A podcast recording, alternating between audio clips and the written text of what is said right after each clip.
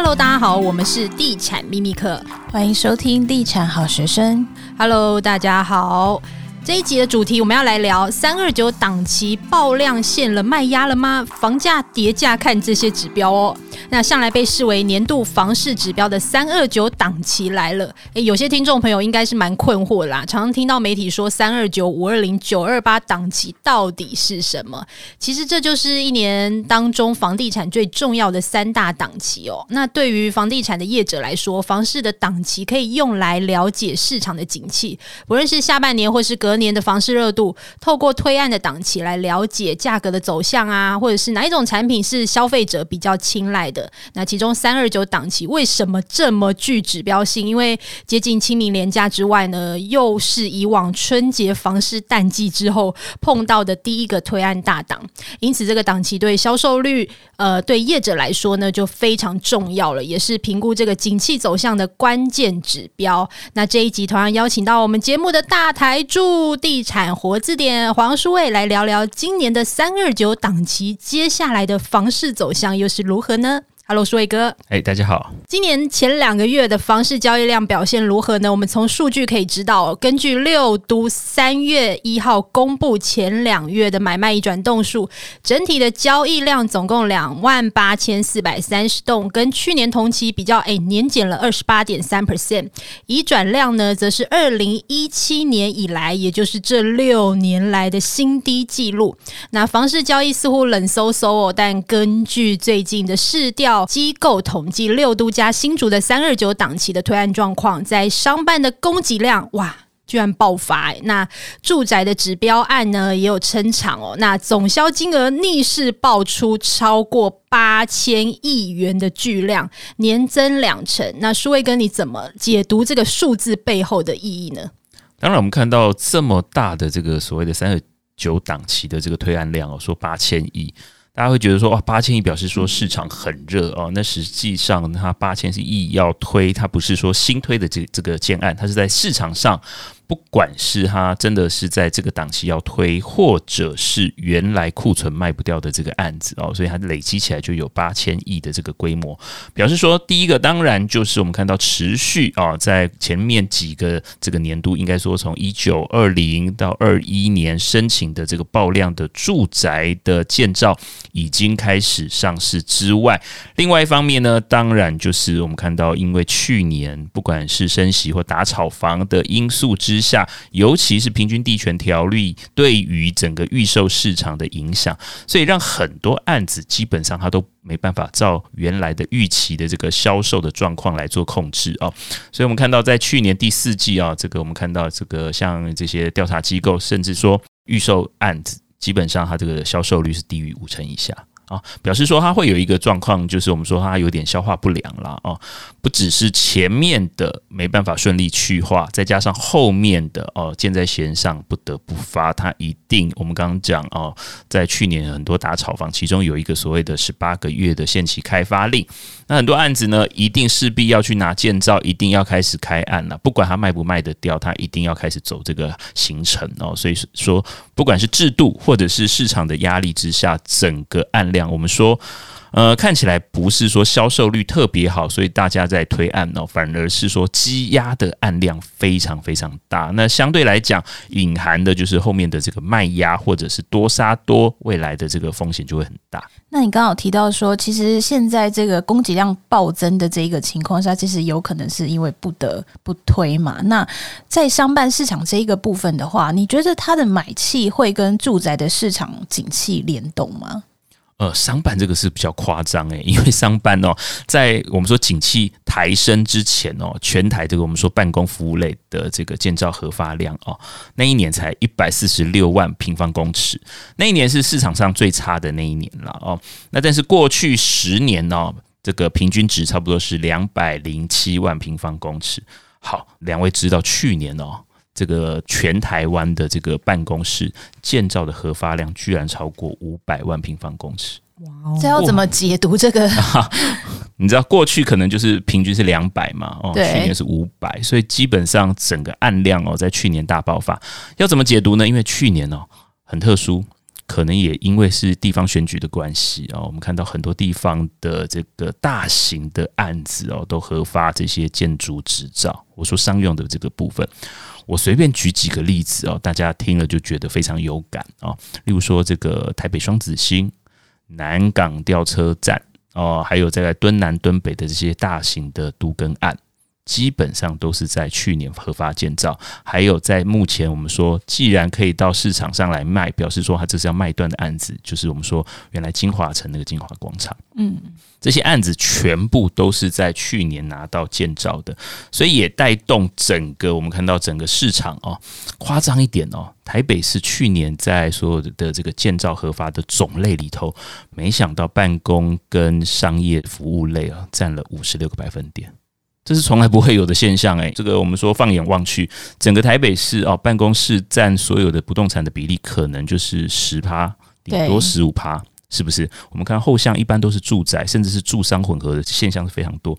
但是去年居然新增的我们说办公室的核发量占整体的超过五成以上，所以整个市场来讲，的确是办公，我们说打房之下。很多建商是把原来住宅投资的这些产品规划，或者是产品投资方向开始转向，但是会不会产生未来商办哦供过于求的现象？这个是非常恐怖的一个问题。我们刚刚讲的是推案量嘛，那就你的观察，这几个月商办的买气怎么样呢？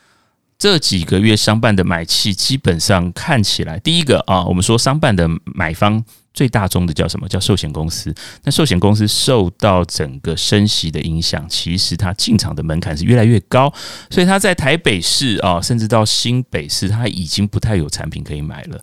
那除了台北市、新北市，基本上在其他县市，你要找到办公室这种产品，本来就比较难了啦。哦，所以整个办公市场来看，呃，以最大宗或最有影响力的寿险业哦，从去年已经开始逐渐退场啊，或者是观望。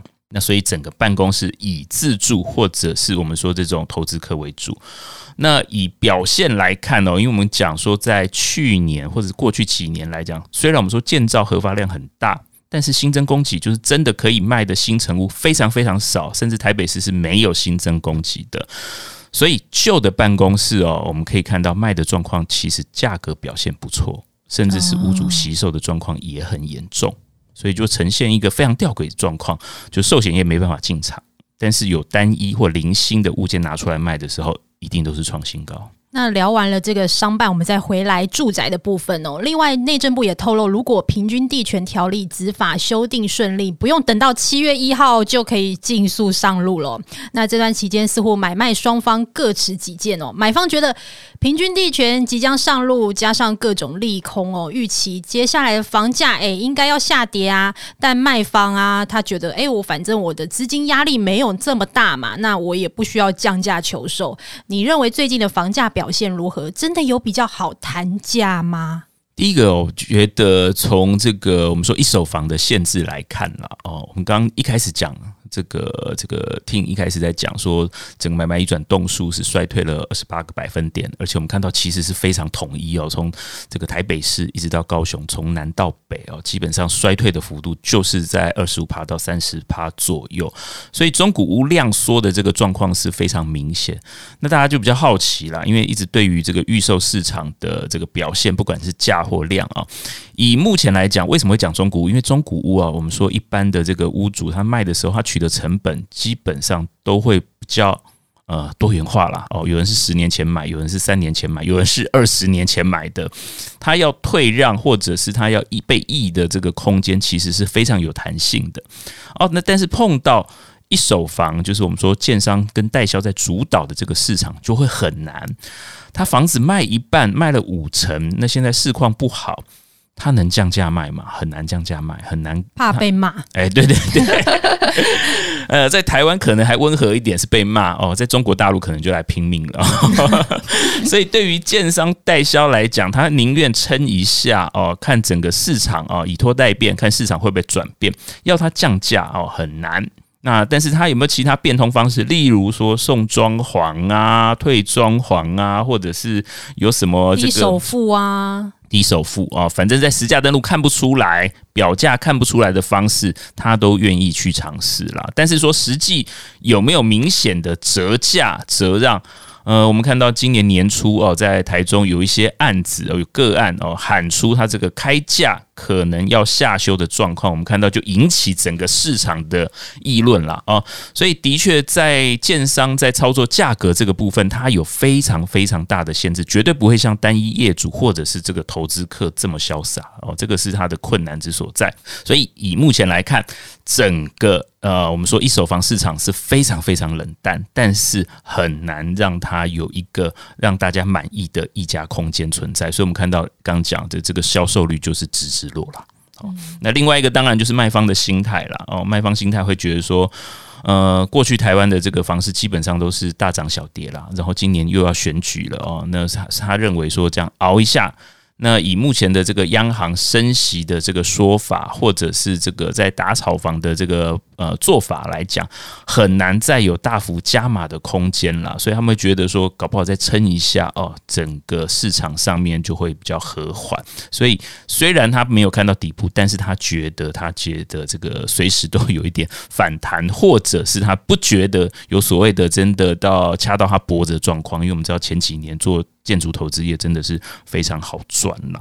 那当然，另外一个就是以目前来看啊，呃，我们看到在上个月，不管是金管会和或央行，对于所谓的限期开发的这些条款哦，也有做了一些融通性的说明啦，或者是放松了。所以对于建商来讲，可能短期哦，它也不会有像之前这么急迫的这个压力，可能会有这个所谓的资金断裂的问题。所以看起来啊，这个价格。可能有很多这种补贴的方式，或者是变相降价的方式，但是从名目或者整个市况来看，哦，它要有一个买方期待的降幅，可能是有点困难。嗯，但是我觉得啊，就是身为想要买房的自住客，一定就是会很希望房价所得比可以回归到一个比较合理的状态。那你觉得，就是要观察房价有没有这个松动的迹象的话，应该要看哪一些指标？大家可以留意。第一个哦，当然我们看到在这一波的这个市场行情狂飙的这个前提啊，当然就是我们说这个无限量的资金宽松啦。哦，这借钱呢，我们说这个整个货币增长非常快，然后这个降息降得非常的深啊。那以目前来看呢，那如果是这样子的话，那我们第一个看就是什么时候资金退潮啊？那已经很明显的在一月的这个我们说房贷余额的这个部分已经啊。出现了很久没看到的单月的这个月衰退的这个现象哦，表示说什么呢？就是说这个还的人比借的人多，即便是有大量的新成屋投入到市场，也没办法逆转这个颓势。所以以前段来看哦，的确是对于整个市场来看，呃，再加上我们看到美国可能还会再升息嘛，哦，那美国升息，我们刚刚讲台湾不升息是一回事。但是美国升息，台湾不升息，衍生的就是很多人会把这个台币存款啊换成外币，或者是投资型的产品，变成银行可贷放的资金会变少哦。那这个绝对会对于整个市场上面的我们说资金潮的退潮会加速。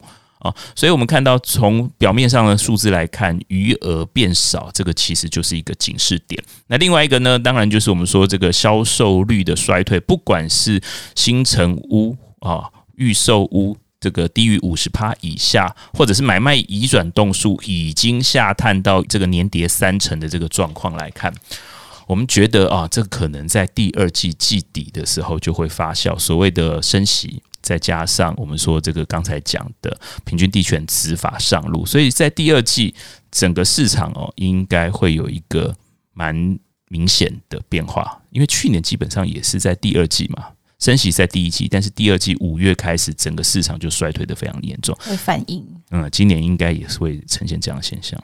因为你刚刚有提到，就是那个资金退潮加速，然后销售率又衰退嘛。那你自己认为第二季会比较明朗一点？那下半年的房市呢，比较容易可以可能拿到比较不会那么高的价格嘛？因为之前的房价的确是涨得蛮凶的。内政部部长都说房价不应该再涨了。我不知道那些如果还在涨的人会不会，或者是哪些涨的这些区域或个案会发生什么事情啊？但是但是以目前来看，可是威胁吗？会看你会发生什么事？因为很少听到这种修辞方式，说不应该再涨了啊，应该说涨得很不合理，或者是啊这个涨得超出预期。他说不应该，应该不应该？那是不是就要有这个相应的这个手段？这不晓得啊。那但是看起来，呃，房价狂涨的那个时段或者是那个阶段已经过去了啦。哦。但是你如果去看实价登录，或者是你看到整个按量去化的这个速度来看，是有点吃惊。嗯，好，这一集非常谢谢舒卫哥跟我们聊这么多关于这个房市的一个相关的议题哦。那下一集我们要来聊，既然谈到升息嘛，我们就来聊那个三万房贷补贴来了，究竟要符合这个补贴方案的门槛，到底要如何呢？那我们就下一集再见喽，拜拜，拜拜。